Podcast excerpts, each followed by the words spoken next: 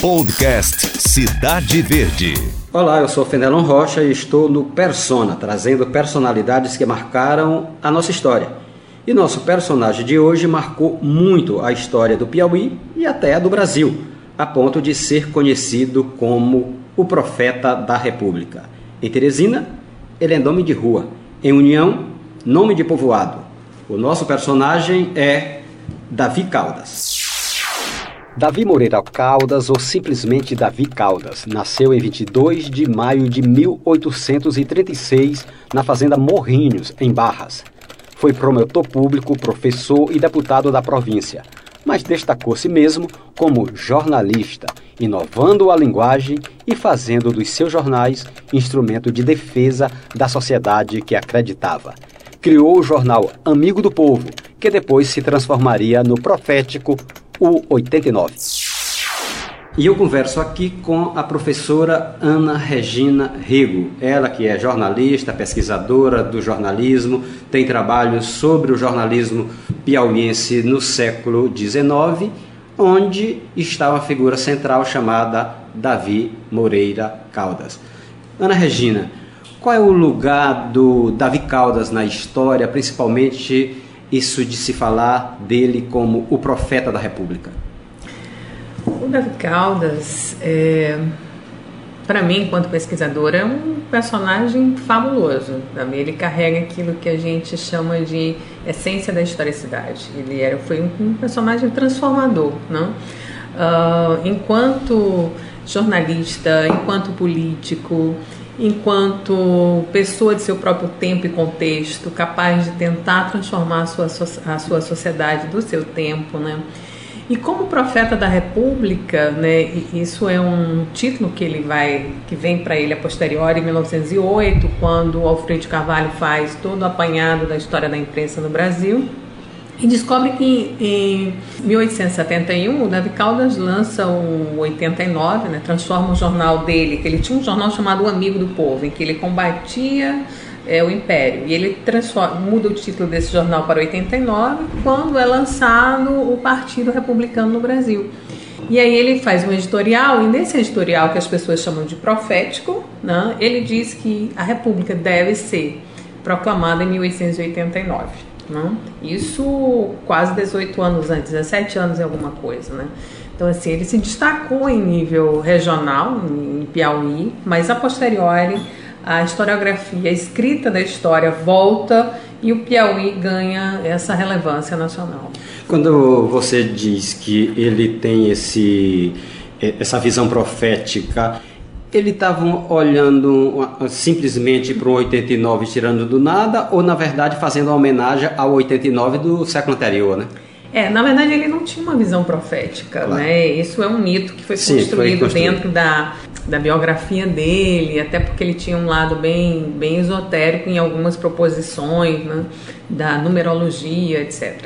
Mas o editorial dele é muito bem fundamentado e pega as três ideologias que vão culminar, que vão é, trabalhar o Brasil e vão culminar com a República. Então ele trabalha tanto o liberalismo no modo norte-americano, ele trabalha o liberalismo no modo, nos modos europeus e ele trabalha o jacobinismo. Né? E aí ele coloca os valores de cada vertente e ele, quando diz que deve ser proclamado em 89, exatamente porque seriam 100 anos da Revolução Francesa, Francesa, e ele quer, ele desejava então os mesmos valores para o Brasil, né?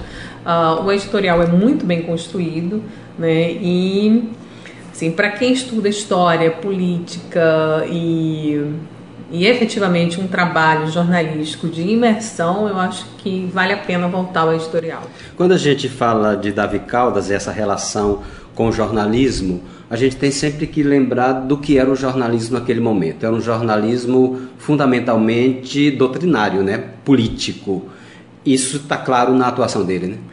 É, a gente tem é, uma transposição. Esse jornalismo que o Piauí praticava e o Brasil ainda praticava no século XIX é um jornalismo de opinião, é um jornalismo político partidário em que quase propagandístico também em muitos momentos, né? E você escrevia para os seus pares e para confrontar os seus inimigos. E aí você se colocava, não era um jornalismo desse ethos moderno que está em xeque no momento, né? Que é a questão da objetividade, da imparcialidade, etc.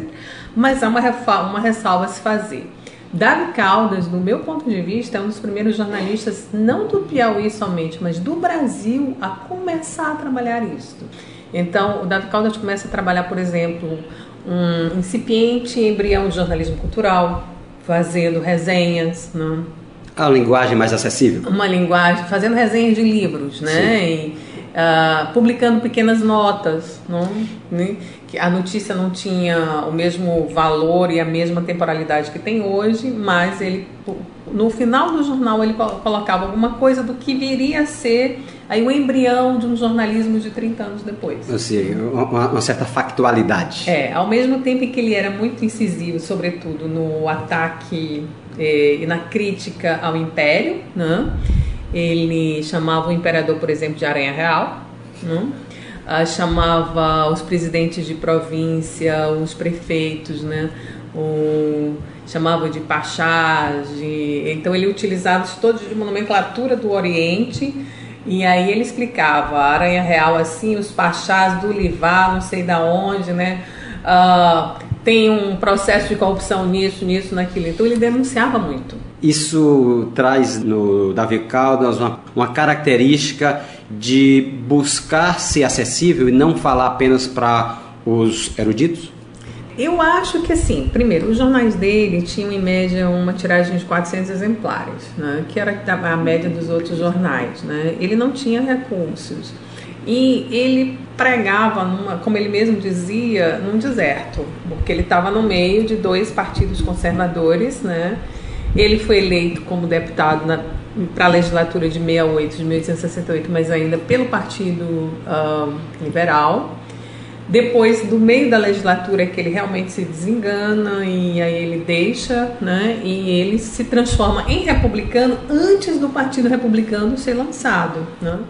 Uh, antes do Manifesto da República. Manifesto do, né? com Prudente de Moraes e outros, né? É, o Manifesto da República, o Manifesto de, do final de dezembro de 1870. Antes disso, quando ele começa a colocar essas pinceladas daquilo que viria a ser um jornalismo, ele está tentando falar exatamente para alguém que não está de um lado nem do outro, né? E aí você não vai ter um partido republicano formado no, no Piauí antes da proclamação da República, né? Ele vai morrer, não vai ver isso. Mas você vê no jornal dele é, cartas de pessoas que se identificavam com aquilo, que passam a comprar o jornal, que passam a interagir com ele, que se identificam com o republicanismo, não? Então eu acho que, de certa forma, ele tenta formar um público ali com uma linguagem que não, de um lado político não é diferente dos demais, é muito incisivo, é muito, sabe, é muito forte. Não é não é tão baixo porque você vai encontrar em Simplício Coelho de Resende uma linguagem muito mais é, incisiva. Só para né? gente, para que as pessoas entendam, foram contemporâneos é, políticos. O, é, o Simplício um pouco depois dele, mas eles chegaram a conviver, mas não nas legislaturas, né? Mas o Simplício era esse político que chega e xinga a mãe, etc, etc. E os jornais eram muito ricos. Ele tinha um jornal chamado, fizeram um jornal contra ele chamado O Latiquara e a epígrafe do, desse jornal contra o Simplício Coelho de Rezende, não contra o Davi Moreira Caldas, era leitura proibida para senhoras. Já, diz, já dava o tom, né? De tão baixo. Mas o, o, o Davi Caldas, ele tentava formar público para a ideologia dele. O que, que não era, era comum na época, né? Não era comum. Então eu considero que ele era assim, ele via o jornalismo como um lugar de transformação, né? de transformação social capaz de chegar você para perto, né? Pra, da, da ideia que ele pregava. Davi Caldas foi um político à frente do seu tempo. Em 1864, elegeu-se pelo Partido Liberal, mas defendia teses que não eram aceitas pelos políticos da época. Daí, saiu do partido e abandonou a Assembleia. Também defendia a República, antes mesmo do movimento republicano existir. Davi Caldas foi deputado e, como deputado, além dos embates dentro do próprio partido, como você fez referência há pouco, ele tinha algumas propostas que causavam, né? que é. geravam polêmica. Né? numa nomenclatura de hoje, ele é. seria um. Porque, assim, eh, numa época em que Teresina era extremamente pobre, com uma população muito reduzida, com um número de analfabetos incalculável. Então, as famílias letradas eram poucas, né? as famílias que enviavam seus filhos para estudar fora, para voltar, para entrar na política, para poder manter o status quo de poder, eram muito poucas e só essas famílias tinham acesso aos jornais, a uma leitura, etc. Né? Nessa época, ele propôs, por exemplo, que a província do Piauí pegasse todas as casas de palha de Teresina, cadastrasse e trocasse a palha por telha. Hum? E seria um custo que a província não poderia arcar. Então ele se desentende com o próprio partido, porque o próprio partido não apoia.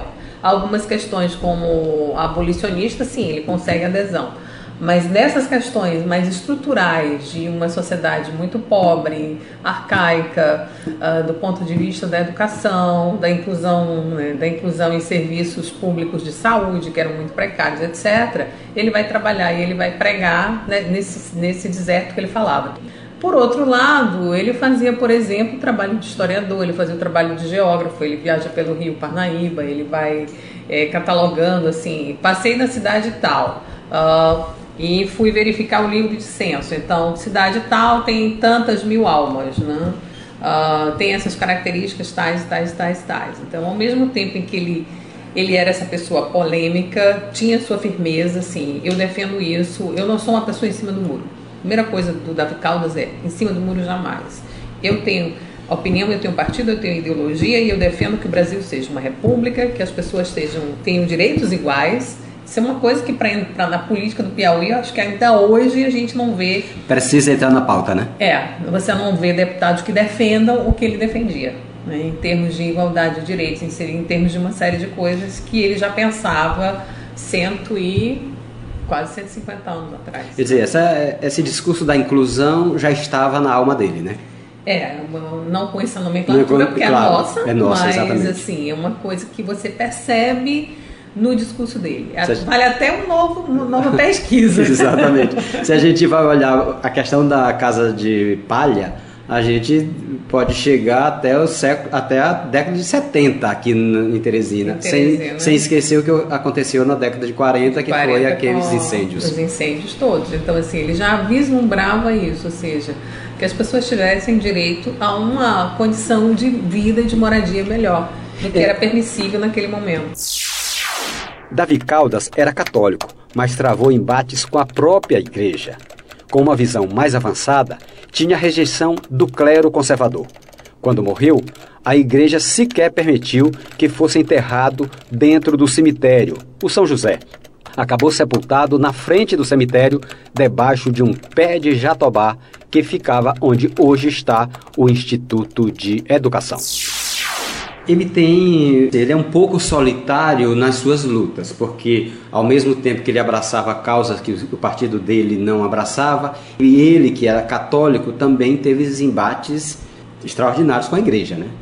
É ele ele, ele era solitário na sua luta só um parênteses assim determinada passagem do acho que do do amigo do povo ele, ele faz um artigo muito emocionante em que ele diz assim: Eu chorei de emoção quando eu recebi o jornal tal, não me recordo agora, e li um artigo do Saldanha Marinho e do Quintino Bocaiúva, né, que também era jornalista, é, falando sobre o Partido Republicano que está em formação. E eu chorei porque eu não estou sozinho neste país quando ele lê isso, ele descreve tudo ali. Então ele se viu, eu estou sozinho aqui, eu tenho poucas pessoas que aderem à minha, à minha ideologia, mas o Brasil pensa também, né? E eu estou com eles, né? E assim, é um artigo emocionante, muito, muito, muito emocionante. Então ele estava sozinho, mas ele se encontra. E uh, a última pergunta, eu me perdi. Não, é, é, é a questão do, dos embates com a igreja. Ah, do embate com a igreja. É, ele, ele era católico, há uma lenda uh, de que ele teria morrido, inclusive, recitando é, uma oração, mas ele não concordava com as posições da igreja católica em relação a moral conservadora, intervenção política, jurídico-política, né, que o século XIX ainda, e ele também nessa posição uh, de defender a República, tem muito é, do positivismo. Né? E quando ele bebe muito do positivismo, tem toda a maçonaria também trabalhando com isso. Ele se identifica com muitos valores da maçonaria e ele termina sendo rotulado de maçom. Isso faz com que, uh, após a sua morte, ele tenha que, ele não possa ser é, sepultado dentro do cemitério. Ele foi sepultado ali onde hoje funciona o Instituto da Educação, né? Isso. E em 1930, o corpo dele foi trasladado para dentro do, do, do, do, cemitério. Ele chegou a ser excomungado ou não? Eu não tenho essa informação. Não, né? Não tenho essa informação. É, mas de qualquer forma fica claro que a igreja não, não o recebeu, nem depois de morto, né? Não recebeu nem antes nem depois. Assim. Então ele tinha princípios muito arraigados e ele defendia esses princípios. E quando ele via que a igreja católica tinha uma aspiração de poder é, político dentro do, do país inteiro, né, e sobretudo dentro de uma província tardia, pobre, etc., uh, que, de certa forma, ajudava a manter esse status de poder e a estrutura de pobreza, ele se voltava contra. E ao se voltar contra, a igreja não, não aceitava. Nós estamos conversando com a professora Ana Regina Rego e eu pergunto, Ana Regina, é, olhando esses quase 150 anos para trás, o que é que o Davi Caldas ainda pode ensinar a gente? Olha, eu acho que nesse momento em que a instituição jornalística ela está completamente sendo bombardeada. Né? Uh, os valores de um ethos forjado aí no século XX, né, de objetividade, imparcialidade, proximidade com o fato, estão sendo colocados à prova. É, eu acho que o David Caldas tinha muito para nos ensinar. Primeiro, Uh, ele tinha nos, tem a nos ensinar que o fato de você reconhecer que, enquanto jornalista, você é subjetivo também, não significa que você seja antiético. Teria muito a nos ensinar nesse jornalismo de posição, de dizer, eu tenho, não, não é porque a necessidade de ser imparcial uh, não quer dizer que eu não possa dizer, sim, a minha posição é essa, eu defendo esses valores. E esses valores, eles são defendidos por isso, por isso, por isso, porque estou a favor da sociedade e, sobretudo, nesse ponto de vista, enquanto uma prática que é um serviço público. Então você diria, Davi Caldas vive? Eu diria que já, Davi Caldas jamais morrerá. Que bom. Ana Regina, obrigado pela sua participação aqui no nosso podcast. Eu que agradeço, fico à disposição. Falar de Davi Caldas é sempre uma coisa saborosa. E obrigada por me lembrar, Davi Caldas. tá bom. Obrigado a você. O Persona volta na próxima semana. Até lá. Podcast Cidade Verde.